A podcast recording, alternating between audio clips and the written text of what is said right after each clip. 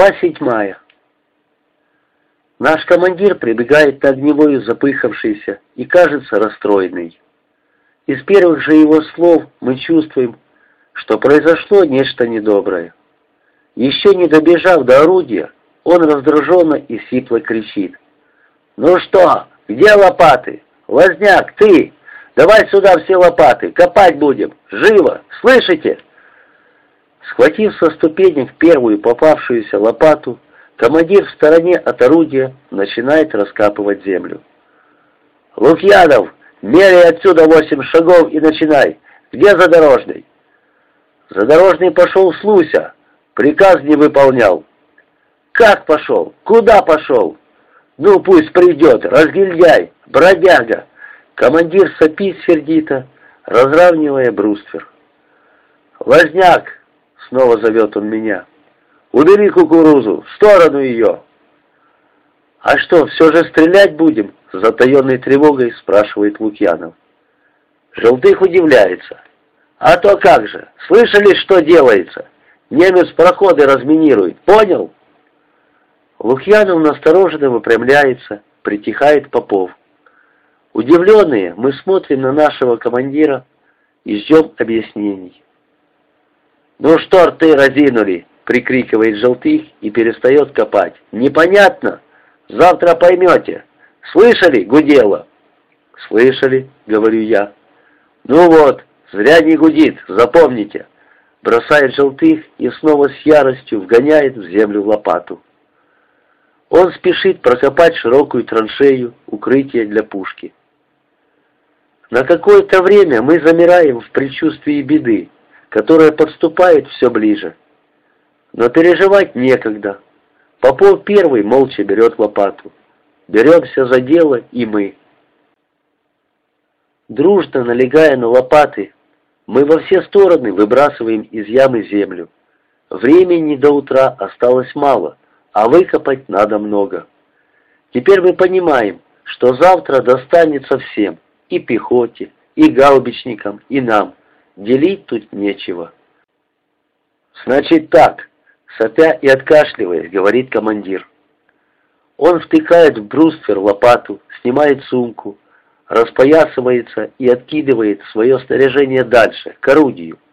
«Значит так, завтра перво-наперво на рассвете уничтожаем пулемет. Во что бы то ни стало. Командир полка приказал, так что надо постараться». Желтых плюет на ладони и снова яростно берется за работу. Рядом копает Лукьянов. Он как-то бережно ковыряет землю лопатой, подгребает и не спеша выносит на бруствер. После нескольких бросков земли лопатой отдыхает. Такая работа когда-то раздражала нас, задорожный даже ругался, но потом мы присмотрелись и поняли, что этот слабосильный, Болезненный человек иначе не может. Теперь мы привыкли к нему и не обращаем на это внимания. Попов, как всегда, делает самое сложное. Равняет скос в окопе, по которому завтра придется закатывать орудие в укрытие. Он делает это старательно и хлопотливо.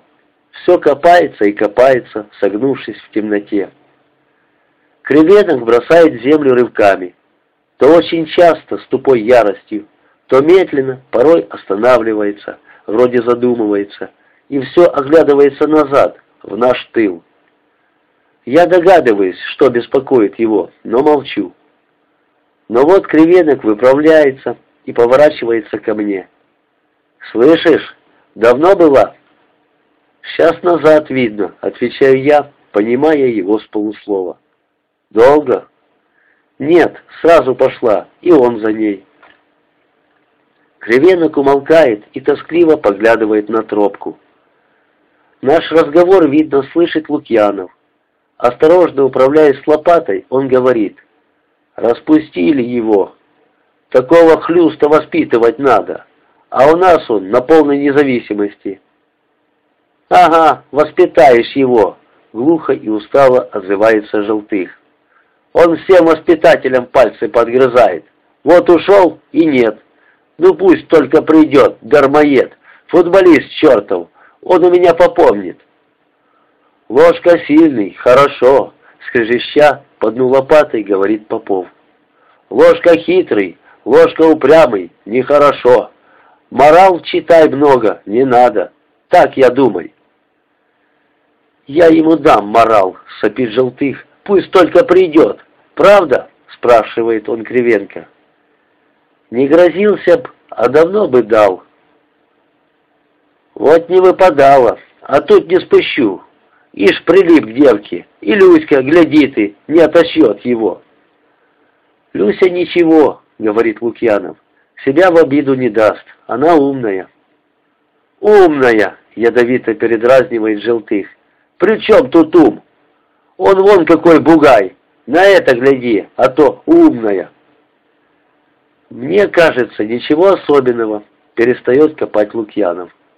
«Они люди разных уровней, а это, безусловно, сдерживающий фактор». Желтых неопределенно хмыкает, сморкается, потом выпрямляется и тут же прислоняется к стене укрытия. «Ну и скажешь, фактор. Знаешь, у нас было дело на Кубани. Фельдшерица одна в станице жила, молодая, ничего себе с виду, образованная, конечно. И что ты думаешь? Приспичила девке замуж и выскочила за нашего хохла. Тоже ничего был парень, а потом сгордился, как же, жена фельдшерица. Разбаловался, пить начал и бил. Сколько она натерпелась от него, извелась, ну что сделаешь? Дети по рукам и ногам связали. Вот тебе и фактор. Это, конечно, возможно, подумав, говорит Лукьянов, но не типично. Женщина тоже выбирает, и куда более пристрастно, чем это делает мужчина, особенно такой, как задорожный. Через час укрытие почти готово. Остается только почистить откос да прорезать узкую щель для ствола. В это время на огневой появляется Лешка. Он неслышно подходит к нам ленивым, медленным шагом и устало садится на свежий, только что выброшенный из ямы суглинок. Я первый замечаю его крутоплечью сильную фигуру, посеребренную лунным светом, и что-то недоброе, мстительное загорается во мне. «Все же копаем?» — спрашивает задорожный с издевкой. «Ну и ну!» Ребята поворачиваются к нему и молчат, перестав копать. Один только Попов продолжает прорезать щель. «Пришел дармоед!» — угрожающе начинает Желтых. «Где шлялся? Кто тебе разрешил? Мы что, ишаки, чтобы на тебя работать?» Но Задорожный не отвечает и не удивляется такой встрече. Он улыбается. Мне вблизи видно, как матово поблескивают при луне его широкие чистые зубы. «Эхма, ну что кричите? Что вы понимаете о высоких материях?» С невозмутимой иронией говорит он. «Гляди ты!» — почти кричит командир. «Он еще нас упрекает! А ну марш копать! Я тебе покажу бродяжничать всю ночь! Война тебе тут или по гулянке!» Задорожный, однако, вовсе не обращает внимания на командирский крик, будто и не слышит его. «Все ерунда, братцы!» — каким-то убеждающим, спокойным тоном объявляет он. «Капитуляция! Была Люська и накрылась. Законно!» Я не понял, что он сказал, но рядом вздрагивает кривенок, настораживается и зорко вглядывается в Лешку, Лукьянов, даже Желтых, и тот перестает кричать.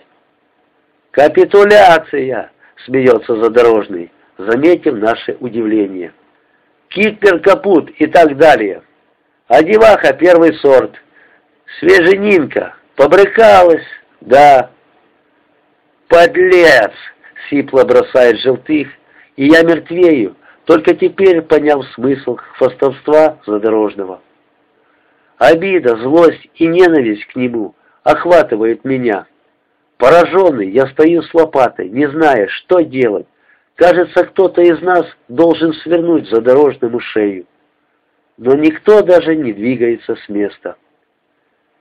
«Бери лопату и копай, негодяй!» С остатками затыхающей злости приказывает Желтых. От того, что он так быстро остыл и уже забыл о своих недавних угрозах, я готов возненавидеть его. Я жажду задорожному кары. Но тому хоть бы что. Он не спешит выполнить приказ. Сидит на бруствере, лениво раздвинув колени, и луна тускло высвечивает его крутой лоб. «Вот лоточек на память, смотри!» — бесстыже хвалится он. «Завтра опять придет, специально, ко мне. Хоть женись. Законно? Хе-хе!» Во мне вдруг вспыхивает какое-то слепое бешенство. Я подскакиваю к задорожному и со всего размаху бью кулаками в лицо. Раз, второй, третий. «Ух!» — вскрикивает Лешка и с удивительной ловкостью вскакивает на ноги. Пригнул по бычьей голову, он сразу бросается на меня, ударяет головой в грудь, сбивает с ног и наваливается всем своим тяжелым, здоровенным телом.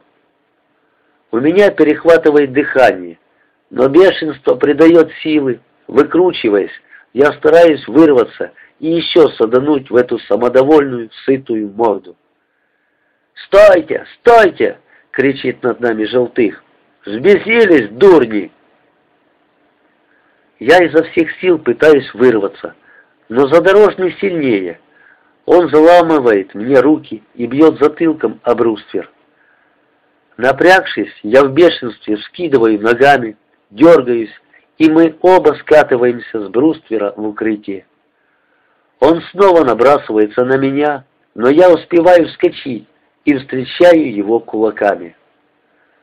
Нас тут же разнимают. Желтых, попов и кривенок хватают задорожного сзади, отрывают от меня. Запыхавшись и едва сдерживая бешено бьющееся сердце в груди, я выхожу на площадку и прислоняюсь к пушке. «Драться, сопляк, сволочь, салага! Я из тебя бифштег сделаю!» Также запыхавшись, гремит задорожный, вырываясь из рук ребят.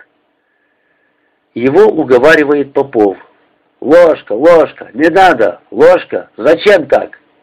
«Какого дьявола?» — с нарочитой строгостью в голосе сипит желтых, стоя перед ним. «Ошалел, дурак! Опомнись!» Лукьянов, притихший и, кажется, удивленный, стоит в углу с лопатой в руках. В таких схватках он, конечно, не участвует. Я, отдышавшись, молчу, едва превозмогая в себе обиду от того, что мне больше, чем ему перепало в этой драке. Потом начинаю работать. Подбираю со дна землю и думаю, что задорожный — это еще не самое худшее. Во мне начинает расти и разрастаться жгучая ненависть к Люсе. Конечно, ничем она не обязана нам и вольна в своих поступках, но я убежден, что по отношению ко всем нам она поступила подло и достойно презрения. Она обманула самое светлое в нас, опозорила что-то дорогое в себе. И я не хочу теперь никому верить, хочу только кричать в ночь гадкие слова. Я ненавижу и его, и ее. Оба они встают передо мной одинаково мерзкие, гадкие и низкие.